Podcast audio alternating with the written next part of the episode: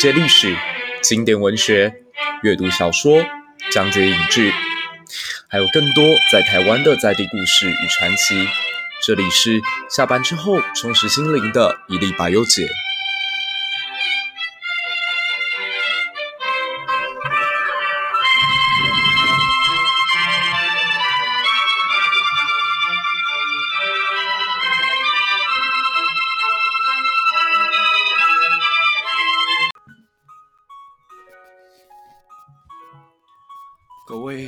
百忧解的听众朋友，大家好！你现在所收听的是一粒百忧解的第二季第五期，台湾古都走进百年风华系列之二。上次我聊到了与我生命当中萍水相逢的城市中坜，今天我想要来跟大家分享的，则是与我血脉相连、充满各种情感、断也断不了的故都凤山。突然间，在东北季风吹拂的时候，我总觉得寒冷的气息会让我特别想念自己的故乡。钟立和曾经说过：“有心的地方就是自己的故乡。”或许家并不是一个永远能够帮我遮风避雨的地方，但故乡是。在这里，无论是多动荡的青春，多么狂野的想法，多么受伤的时候，永远都有一群人。在你的身边陪伴着你，都有整座城市包容着你。它独特的文化气息，它独有的历史气氛，它特殊的人文环境，在这一方土水土养育之下的人们，后来也几乎成为我生命当中每一阶段当中最重要的朋友。永远在我最需要的时候，总是用不一样的方法对我递出了橄榄枝，给我了活下去的动力。今天我就来介绍这一座拥有全台湾南部土古迹面积最多，而且密度最大，同时又兼具了各种美感的城市——凤山。在六都当中，我多多少少都有短暂居居住过的经验。我不会言的说，高雄得天独厚，它绝对是没有任何疑问的六度第一。你可以试着在一个午后，从梦时代出发，搭着轻轨，沿着海岸线往前进。到达星光码头以后，你可以在附近的三多绿园道走一走。IKEA、台旅、高雄总图书馆就近在你的眼前。等到夕阳时分，你再走到海港餐厅，这里除了有美味的海鲜可以享用。还有听不完的蓝调音乐，慵懒的气氛，并且让你可以看着夕阳，用它金色的光芒打亮在整片台湾海峡之上。夕阳就在其后炮台与寿山之间，走到了海的另一端，留下了满壁辉煌的高雄港夜景。然后华灯初上的时分，灯光逐渐一路从西子湾码头。一直在盐埕埔，在连道里啊聊来，那才是最醉人的画面，一丝酒精也没有，但所有的旅人应该都已经陶醉其间。如果你仍有闲情逸致，你仍感到意犹未尽，我建议再继续搭着轻轨，你前往博二。博二港湾独特的其艺术氛围，以及每一个货柜里头都充满了各种巧思。各种精心的布置，都会让你仿佛来到一个异空间一样，又有点像华山，又有点像松烟。再往港边走，你可以看到纯白色的马车，也可以看到纯白色的大港桥。走上桥头，你可以眺望整个高雄港以及爱河的夜景。那个景色，或许在六都当中，我再也找不到比它更加迷人、更加醉人的了。台中的秋红古间歌剧院，或许勉强可以比，可由于附近的景观过于现代化，总觉得缺乏那么一点亲切感。历史似乎在台中秋红谷地区没有留下太多的记录，少了一份亲切以及历史带来的深厚。台北，台北或许是一座很不错的城市。想要找历史沉积，也可以沿着大稻埕码头，在夕阳时分，看着附近的老旧的商店，以及霞海城隍庙独有的气息。但台北缺乏一个开阔的海面。新北的淡水也很不错，特别是金黄灯光染的金色码头。但是这里实在是过于车水马龙，往往假日时期，太多的游客与商贩完全破坏了当地应有的宁静。而唯有高雄港边，似乎还留给你一点做梦的空间，还留着一点吹风时刻带来的悠闲。回到凤山。凤山是明郑时期先民们来到了这个地方开垦，看到小港陵园与大寮交界之处有一座山的山形近似凤凰一般，于是便以凤山命名这里。凤山从此成了南国这片土地上长达三百年以来从来未曾改过的地名，它是三百年来我们这群凤山人心目当中的骄傲。也是三百年来继承了一切历史记忆的根源。我们对于凤这个标志感到自豪。你走在凤山城的每一个角落，都可以看到以凤当成形象意识的艺术品包装。明正时代发现了它之后，到了清领统治时期，清朝便以此帮整个大高雄地区以及南高屏命名。从此这一带便被称之为凤山县。凤山县的县衙原设在左营地区，可惜左营旧城在林爽文事件当中遭到了非常大规模的破坏。林爽文事件凸显了清廷对于台湾统治的疏忽，也凸显了他们对于当地防御不足，所以负责渡渡海平台的大将军福康安。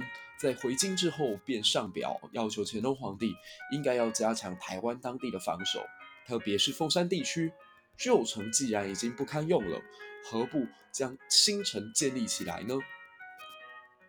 大量在旧城被破坏之后逃亡的商旅、住宿、农人，便来到了今天的凤山新城地区。而这道诏旨得到了乾隆皇帝的首肯，从此之后。到了嘉庆九年，在凤山地区就开启了六座城门、一座城墙以及六座炮塔这样子的防御体系。而由于商贾云集，经济的繁荣，也让凤山几乎成了众矢之的。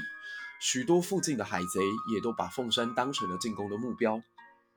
例如，在淡水建国称光明王的蔡牵，除了横扫了整个台湾沿海地区，在金门、福建。浙江地区也都留下他自己强烈的痕迹，沿着台湾海岸，他洗劫了鹿港，洗劫了台南，甚至于台南当时号称第一艺术家林朝英彼此眉来眼去。后来又他又选择了东港成为登陆的地点，开始进攻凤山。凤山由于城墙体系还没有完全建构完成，再加上城内有人对时局不满，在贫富差距以及高经利诱之下，出现了带路党。凤山县城遭遇到浩劫一般的袭击，这次浩劫当中，凤山的百分之七十五全部落入贼人之手。因此，等到乱平之后，人们又重新思考，是不是应该要把县城再迁回旧城区？旧城不但一面靠着莲池潭。一面还有蛇山跟龟山保护着，地形上面似乎更有优势。于是，在这一年，凤山旧城仿佛就地死者复活。然而，住在新城地区的人觉得不太想要再回去了，毕竟凤山新城一带建设是相对于齐备的。因此，凤山旧城虽然重新复苏，但所有的商贾还是聚集在凤山新城一带，凤山新城也走向了它在满清统治时期的巅峰。这有赖于下一位传奇一般的知县到来。清嘉庆九年，凤山知县吴兆麟提倡，应该要建立六个大的门，分别是大东朝阳门、小东同一门、金华西门、安化南门、平朔北门以及北门的郡南第一关。可惜的是，直到今天，大概只剩下同一门还在了。同一门外是东便桥，它大概面宽十点八公尺，深七公尺长的一个长方体。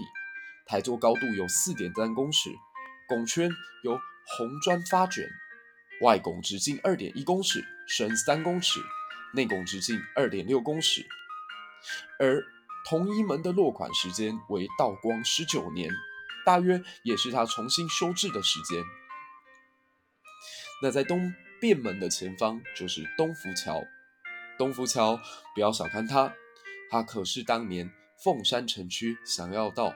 万丹阿猴的必经之桥，总长只有二十二公尺，但是有三座船形的桥墩，上面置有四组长石条所成为的桥面。可惜的是，东福桥毁于民国九十年代的一次台美台风，目前所看到的已经是新设计的钢桥了。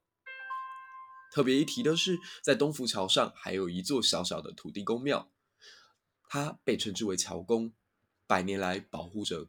过桥的所有旅人。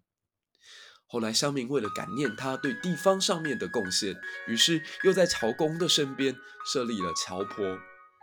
看得出来，这就是独特的台南南台地区的人情味。我非常建议你挑一个月圆之夜，从大东捷运站走出来。然后先看过大东湿地公园以及大东艺文中心极为现代化美学的建筑，然后听着歌曲，看着表演，再买一下文青纪念小物，之后沿着凤山的护城河继续往南走，你就可以看到我刚刚所说的统一门。一定要晚上来哦，最好挑在月圆之夜，因为呢，银白色的月光照耀在。桥下的河之上，潺潺的河水搭配红色的屋瓦以及远近黄色的灯光，再想想你刚刚看过的现代化建筑，此刻我相信你一定会有一种穿越时空的感觉，仿佛来到了十九世纪的凤山。仔细听，你可以听见打铁街上面的工人们正不断的吆喝，来往的商旅正赶往下一座山城。孩子们在街道上嬉戏，他们可能被自己的父母赶着要上学堂去了。你也会看到南北的杂货。听说这批糖来自于最正港的鹿耳门，是上等的好货啊。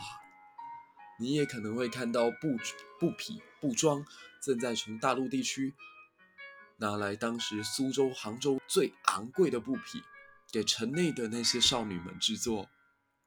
你仿佛可以听见热闹的双慈亭、热闹的龙山寺、热闹的城隍庙、很热闹的仙公庙，正在一轮一轮的放着炮竹。无数的信徒、善男信女们从南台湾的各处向这个地方聚来。你也仿佛可以看见，在同仪门旁走动的人群，也象征着政权的交替。一代一代的官员从这里进来，再从这里出去，而同仪门却始终屹立在这，见证着历史，见证着凤山百年来溪水流淌过去的故事。这是一个我觉得特别古色古香的地方，推荐给爱古迹的你。除了东便门以外，沿着护城河，你还可以看到凤山区独有的炮台遗址。炮台遗址当中，距离同仪门最近的便是城南炮台、平城炮台与顺风炮台。城南炮台的台顶有女墙炮孔的设计，它主要的建材是孤老石跟鹅卵石。除了炮台墙体、城墙、砖、踏道门楼、阶梯、炮台女儿墙以及顶墙顶铺面。通通都是由黑糖、糯米与石灰合成的，这样的合成看似非常容易坏掉，但实际上它也屹立到现在，不曾摇动。平城炮台则位于曹公路二十五之三号，是清道光十八年间知县曹景于凤山县城西北隅建造的四面体平城炮台。大家已经听到了，有一位大人物，这位知县叫曹景，他的出现将彻底改变凤山人的命运。曹景出生于河南温县人，与司马懿同乡。因此，他也是一个非常有办法的治国能臣。他初到凤山，就发现凤山人最重要的一个问题，在于他没有自主自给的能力，大部分只能依赖商旅。凤山附近明明有许多良田，但因为高雄地方降雨不足，所以始终没有办法形成更好的农业发展。于是，他有一个办法。他开凿了自下淡水溪以南的这个区块，并且灌溉了今天大寮、凤山、林园、小港，甚至三民一带，使得这一带慢慢的从看天田变成了可以水旱不知、从未饥馑的一片土地。曹公贡献之巨大，来自于人民一旦生活条件提升了，慢慢的文风就会更加兴盛。早年间，由于林爽文事件爆发，而把凤山地区的平山书院给烧毁。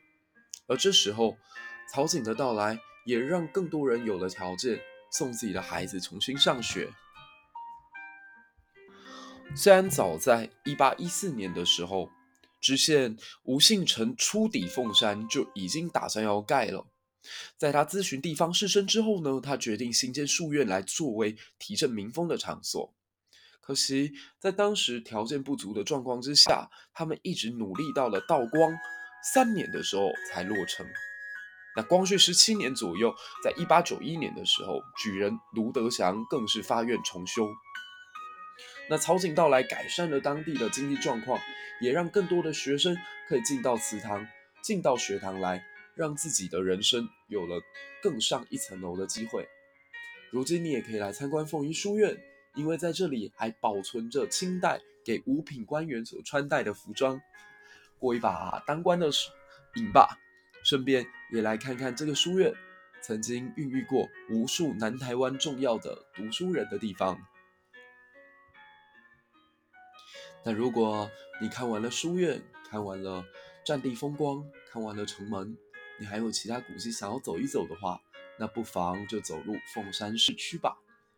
凤山市区有着好几座数百年历史的老庙，这几座庙大概加一加，年纪都已经超过千岁了。它们分别是凤山双子亭、凤山龙山寺、凤山城隍庙以及凤山的开张圣王祠。如果你再把附近的凤山仙公庙、凤山天公庙都加进来的话，那就更不得了了。也就这方圆。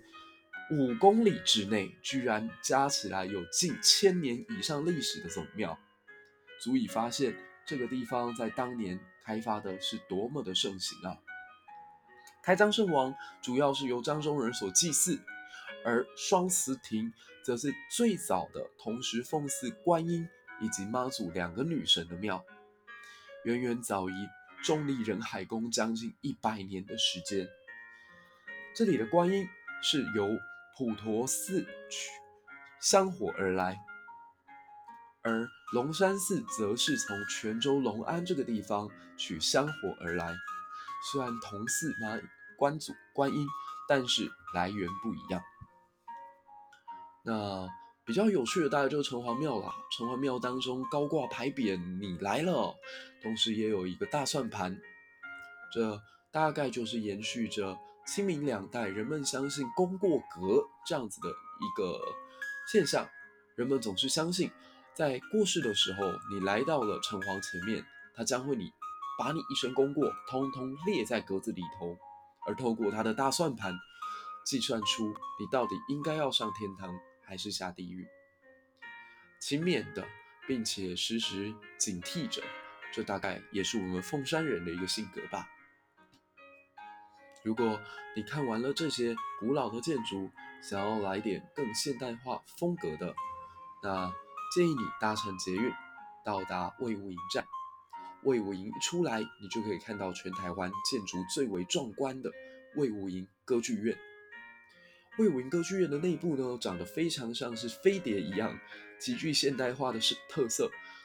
你很像自己在看电影，也很像自己在拍电影，好像走到了以前《星际大战》的飞碟当中。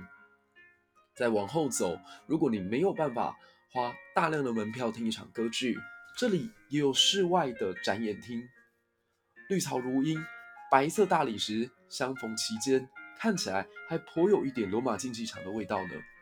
每次到了夕阳时分，你站在歌剧院的高顶，也可以看到整片整片的魏武营都会公园，除了湖泊也会闪烁着金色阳光以外，远近还能看到整个高雄市的天际线。半屏山、寿山、五十楼、高雄八五大楼以及其他的建筑也就映在眼前。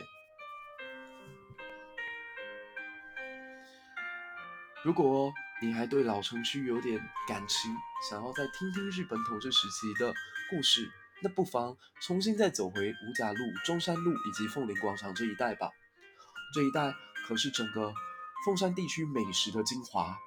我非常推荐的是双子亭前面炸过的彰化肉圆，它里头的内馅有香香菇，有鲜嫩的肉，而且酱汁是由糯米所磨制而成的粉红色哦。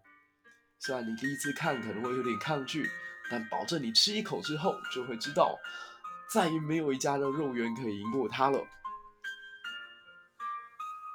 南台的米苔目也是不能错过的。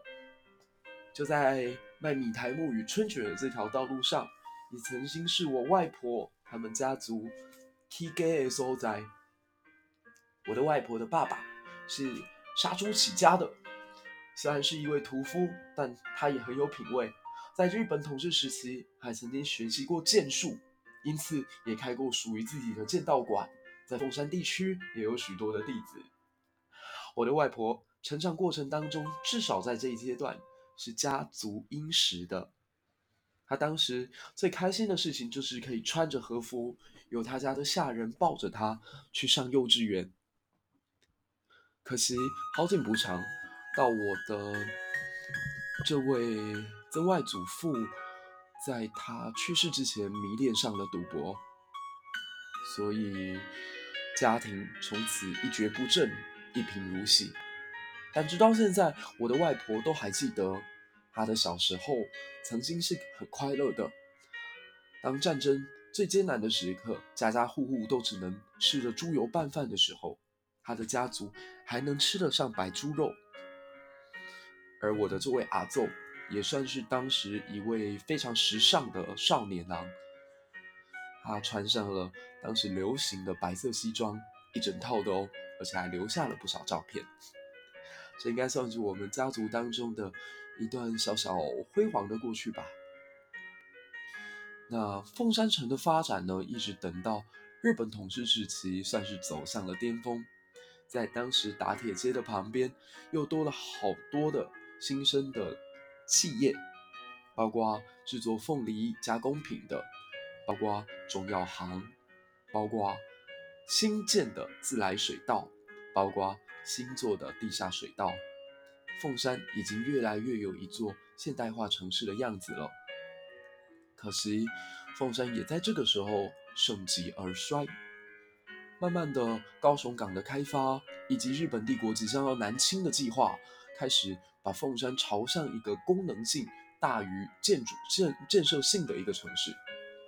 我的母校凤山高中就在这个阶段成了凤山园艺所，为日本人提供了前往南洋种植作物的经验。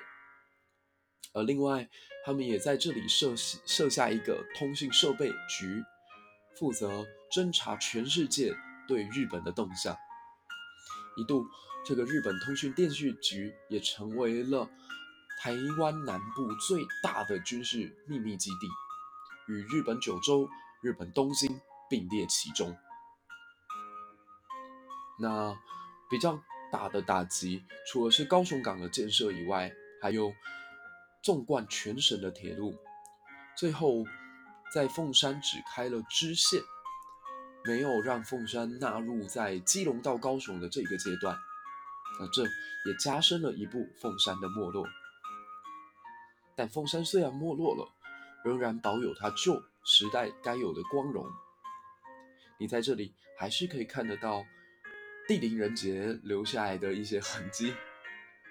我不得不非常得意地说，凤山这个地方，特别是大凤山一带，孕育了我人生当中所有的朋友。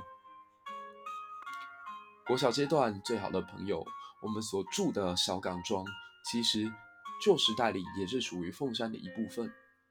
到了高中时期，能够给予我许多提点，能够在我犯了无论多大的过错，都还愿意陪伴在我身边。一直到现在，还是常常能够在我迷惑迷惘的时候，给我非常直接而且有用的建议的人，也都是凤山人，或者大辽人，或者陵园人。最想象不到的是，都已经到了大学了。我自己身边永远脱离不开的朋友，还是高雄这一带的朋友，有跟我一起上同一所高中、同一所大学的学姐，有国中就在凤溪这一带，我的老家，晃来晃去。虽然那时还未曾认识的一个朋友，也有到了大学以后。他虽然成长过程与凤山多次多次的错过，但他始终一直以来都用着南部人独有的温柔去包容我许许多多的错事，然后陪伴着我成长到现在的人。一方水土养一方人吧，我还是好喜欢来自于大凤山区人的这种温和，来自大凤山地区的人的这种智慧。来自大凤山地区的这些人们，一种唯有家乡人方知家乡事的感受。哎呀，真的太感慨了。可是这就是缘分吧。我真的好爱这片土地，好爱这样的人。特别在东北季风吹拂的时候，我是真的好想大家呀。好啦，感慨结束了。最后还是要跟自己的朋友们介绍，如果有机会带你们一起来感受这块古都的风景，感受这个古都它的魅力的话，我会带你们去哪些地方？OK，那我们刚刚已经提过了一轮宗教啊、文化、历史啊，然后一些很具有特色的时间才去感受到的这个气息。那最后呢，跟大家聊聊这个地方吃的好了，这也是我自己特别喜欢的哦。那第一个美食的推荐区呢，大概是从凤山火车站出发，然后你就沿着曹公路走，走到中山路，在中山路跟五甲路这一带的交界，有好吃的水煎包、米苔目、南台春卷、浮水鱼羹、烧肉饭、肉燥饭。还有凤山的米糕，这每一样，我现在想起来都还是觉得，嗯，口水都快流出来了。那还有包括我刚刚提到的双子亭前面的肉圆，这是一点爱吃的。那走完这一小圈之后呢，你再继续往凤山的近郊，还有一家叫凤义面线的店，你也不能错过，它真的很不错。那如果你对面食比较有兴趣的话，或者对吃肉比较有兴趣的话呢，在光远路上有一家五十年的炒羊肉店，这家店大概已经开到有二楼了，所以东西呢既新鲜又干净又卫生，而且老板娘绝对不会因为生意太好，然后就脾气很差，无论什么状况都都非常的亲切，然后。更推荐的牛肉面就在，呃，距离我家乡小港更近的地方，在过皮地区，嗯，有一家叫大牛牛肉面，大牛的汤头到面的嚼劲以及肉的品质，绝对都是在高雄市地区，我觉得是数一数二，绝对一流的。然后。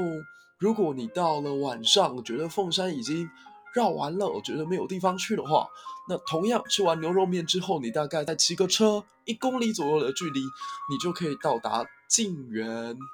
静园咖啡店是一个可以看飞机起起降的一个地方。那可能老板真的也很有童趣吧，他在这里也养了呃顽皮世界已经活到九十岁的老狮子，那也有很可爱很可爱的河马。很可爱、很可爱的羊驼，在这里几乎都可以看得到它们。喝上一杯咖啡，看看飞机，看看动物，找回你原本拥有的童趣。然后你再走回凤山，你再回到那个街头上，感受到这一座既不赶路，放慢脚步，慢慢会发现，充到处也都是充满文化气息以及精神密度的城市。欢迎你的到来。希望你也会爱上凤山这个地方，这座我自己浑身梦萦、自己无比怀念的地方。这就是这一期的一历百忧解啦。如果你有喜欢的话，喜欢我们的走读古都系列，聊一聊当地的故事，聊一聊当地的历史，谈谈这个地方发生过什么，有什么特别的，有什么好吃的。不要忘了到 Apple Podcast 上面给我们五颗星的推荐，也不要忘了到我们的粉丝专业跟我们讨论。如果想要知道更多旅游资讯的话，不妨也在底下留言，我想我会非常开心的跟您回复的。那我们就下次再见了，希望你有一个美好的夜晚，拜拜。